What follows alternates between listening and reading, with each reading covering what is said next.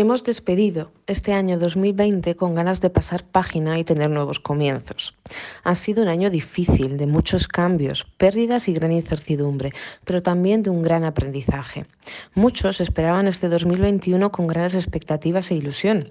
Es normal e incluso positivo ver una salida y un comienzo de cambio para nuestra vida, sobre todo si lo hemos pasado tan mal como muchos lo han pasado este último año.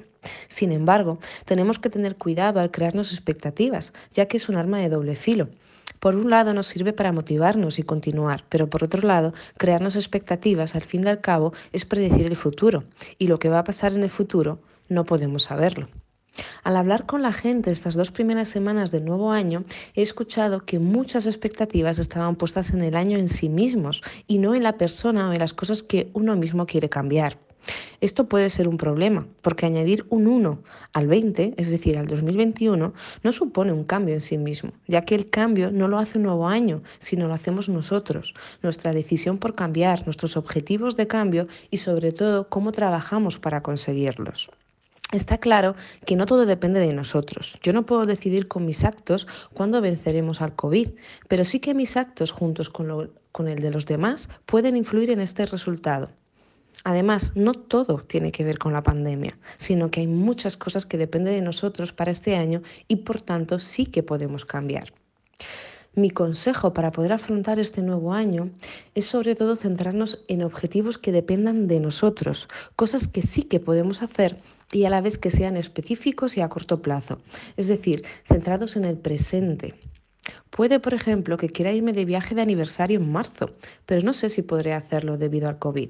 Por tanto, no depende de mí que pueda o no viajar en esas fechas, pero sí depende de mí poder elegir otras actividades que sean gratificantes para mí y que sí que pueda hacerlas en el presente, es decir, en estos próximos días, en vez de poner todas mis expectativas para una fecha tan lejana. Por otro lado, os recomiendo además no esperar tanto de lo externo, ya que como he dicho antes, no depende de nosotros. Recordemos que para muchas cosas nosotros sí que somos el motor del cambio, por tanto, fijémonos en esto. Además de esto, centrarnos en los cambios pequeños que suceden a nuestro alrededor es la clave y es muy importante para sentirnos bien.